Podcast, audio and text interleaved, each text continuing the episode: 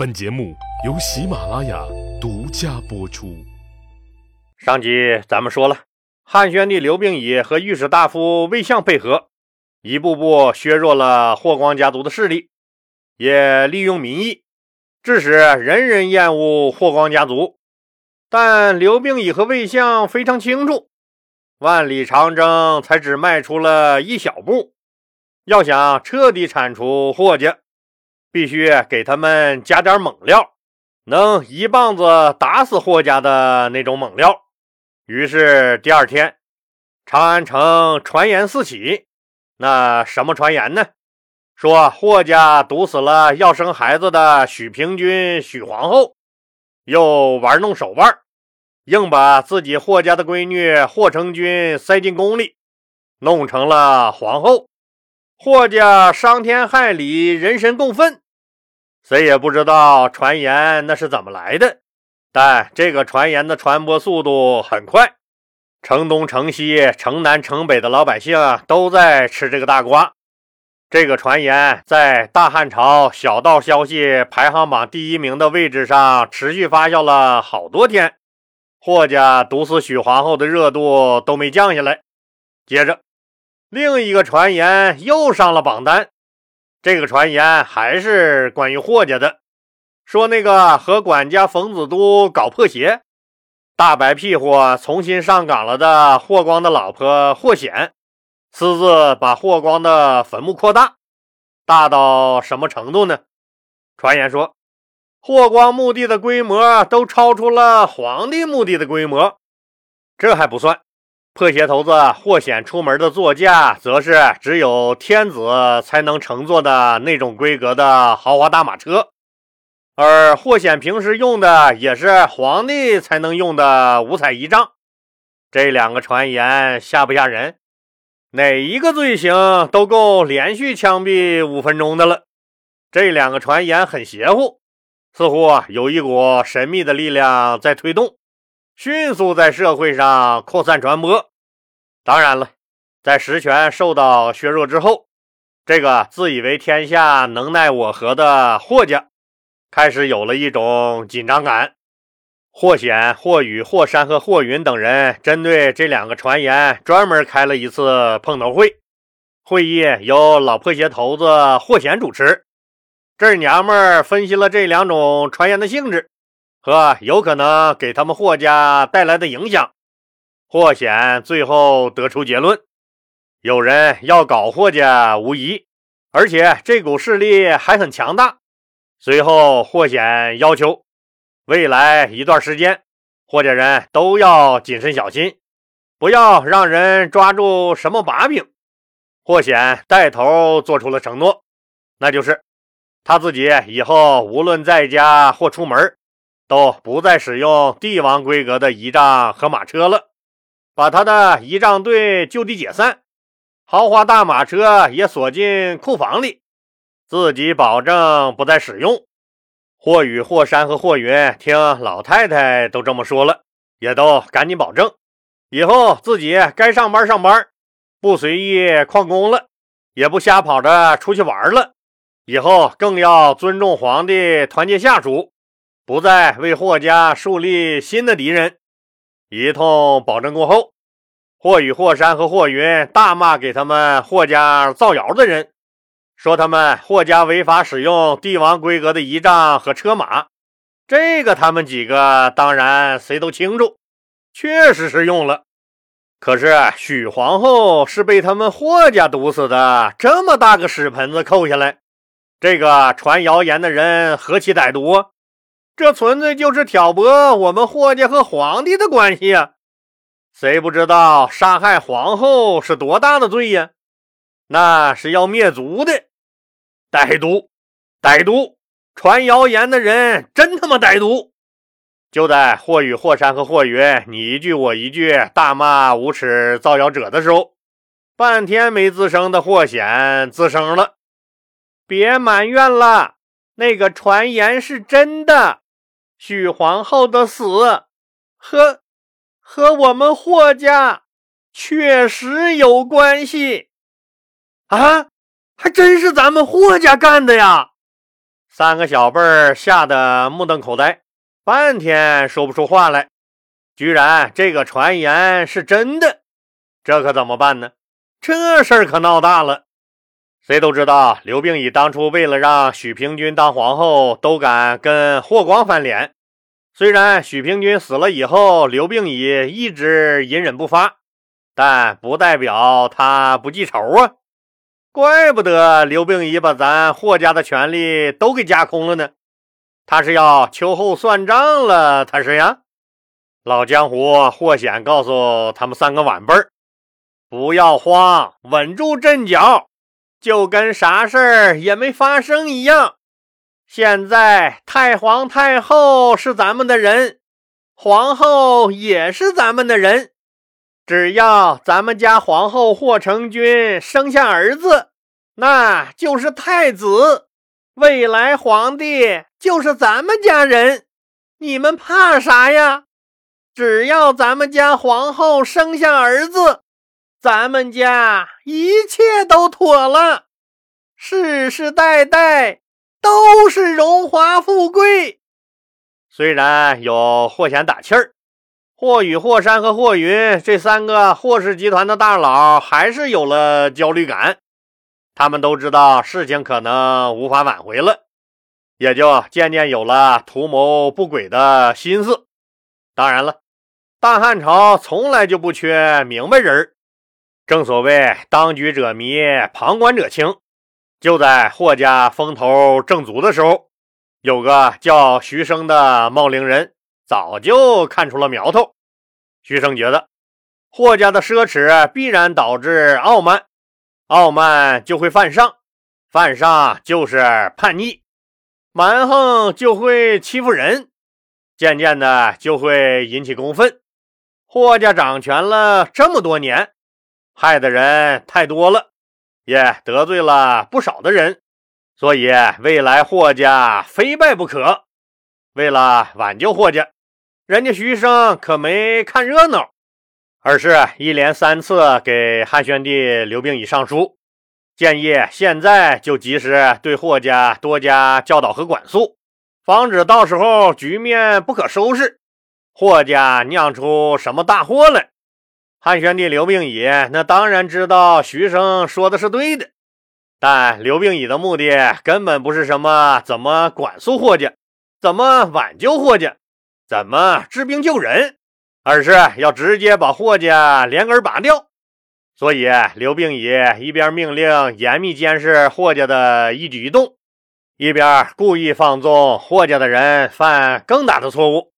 刘病已和御史大夫魏相评估了目前的形势，觉得铲除霍家的条件已经基本成熟了。于是，为了刺激霍家，让霍家狗急跳墙，采取极端行动，刘病已粉碎了霍家的美梦，让霍家最后的希望也破灭了。公元前六七年四月二十二日。汉宣帝刘病已正式立他和许平君的儿子刘氏为太子，同时任命丙吉为太傅，太中大夫舒广为少傅，又封自己的前老丈人，也就是许平君的老爹许广汉为平恩侯。知道许平君的儿子被立为了太子，霍显一口老血直接就喷了出来。他费尽心机的干掉许平君，把自己的女儿霍成君捧为皇后，为的那是个什么？结果啊最终还是这个卑贱女人的儿子成了太子，自己的外孙子将来最多也就是个诸侯王，这怎么受得了？于是这娘们儿尽显泼妇本色。居然认为许平君生的儿子根本就没有资格当太子，只有他闺女霍成君生的儿子才能当太子。理由是许平君出身平民，就好像他们霍家祖上多高贵似的。其实没有霍去病立下的赫赫战功，他们家霍光还不知道在哪嘎达种地放羊呢。当然了，不管是哭闹还是吐血。总之，想让霍家外孙儿当皇帝的美梦算是破灭了。霍显恨的那是咬牙切齿。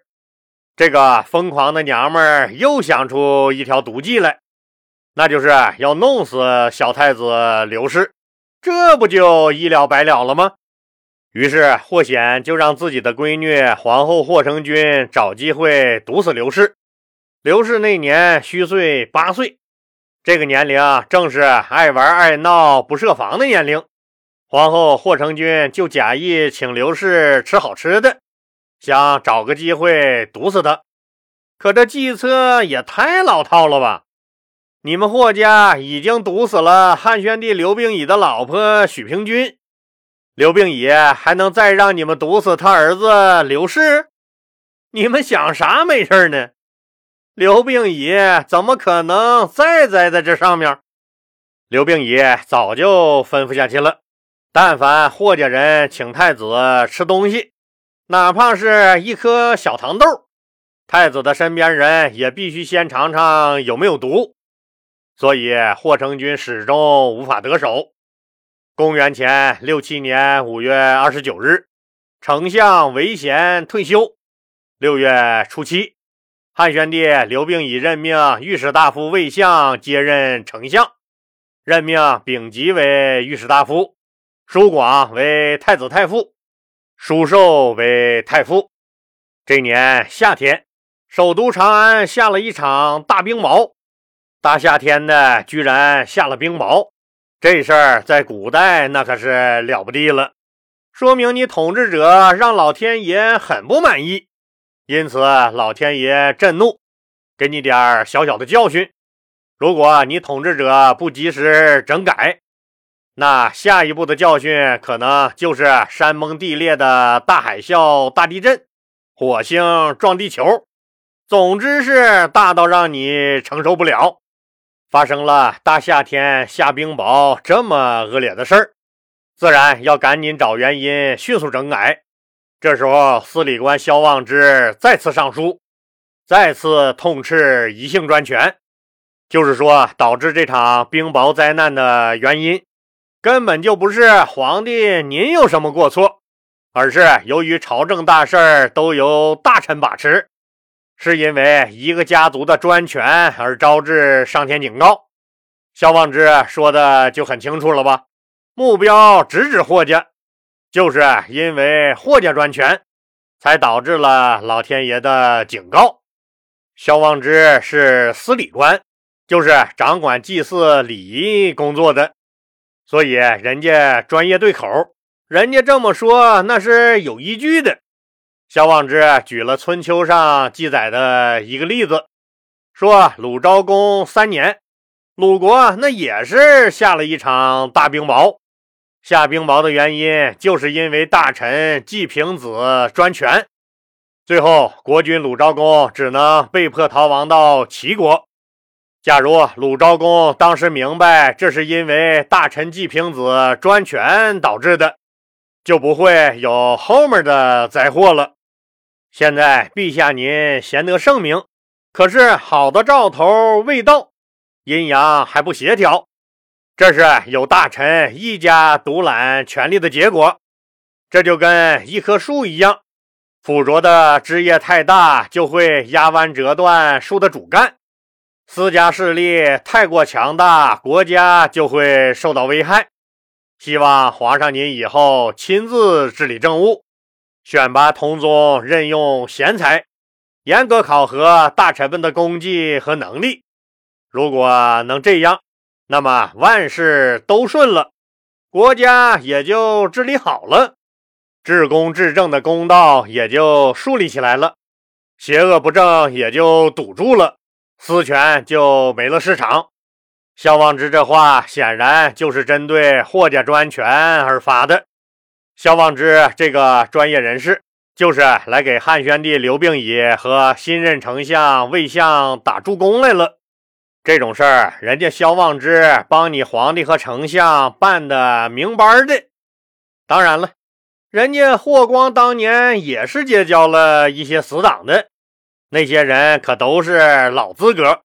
比如说太仆杜延年就紧急出来为霍家站台。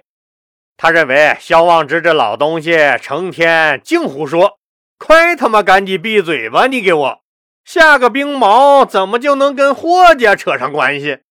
霍氏集团的其他党羽也都一拥而上，纷纷让萧望之闭嘴。一时间，朝廷展开了一场嘴炮大战。那霍家的结局最终如何呢？咱们呢，下集接着说。现在喜马拉雅推出了给专辑投月票的活动，当然是免费的。兄弟姐妹们，记得把您手里的月票投给老李的这个专辑啊！月票多少就显示节目的受欢迎程度。老李还希望有条件的听友能加入老李的新米团，现在加入还是有优惠的，可能过一阵儿优惠要取消，因为苹果手机系统是个独立系统，所以苹果手机如果按月购买老李的新米团，享受不到连续包月的最优惠政策。老李建议用苹果手机的听友。直接购买包年服务，那个是最优惠的价格，能给您省下不少的钱。谢谢各位听友的支持。